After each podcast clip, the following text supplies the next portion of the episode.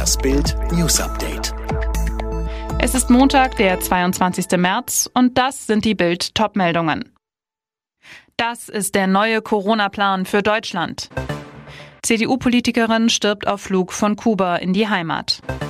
Trump will offenbar bald mit eigener Internetplattform zurückkehren. Wenn Bundeskanzlerin Angela Merkel und die Ministerpräsidenten der Länder sich am Montag per Videokonferenz zusammenschalten, steht Streit auf der Agenda. Heikelstes Thema unser Osterurlaub.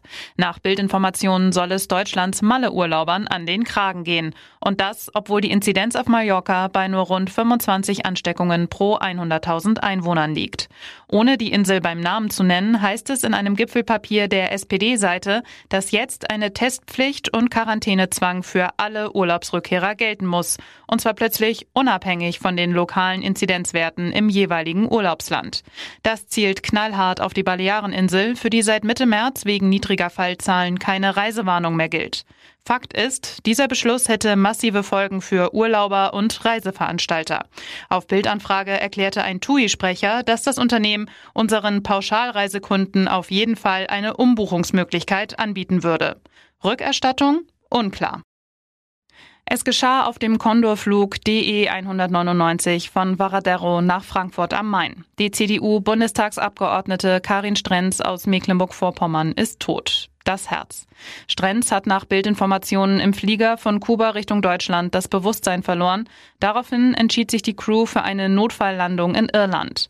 Laut Lokalzeitung The Clare Herald setzte die Boeing am Sonntag um 7.36 Uhr auf. Erste Hilfe am Airport. Strenz kam demnach noch in ein Krankenhaus, doch das Leben der 53-Jährigen konnten die Mediziner nicht mehr retten. Ihr Leichnam soll nun obduziert werden. Nach Bildinformationen war Strenz nicht dienstlich auf Kuba. Es gab keine politische Reise zu diesem Termin.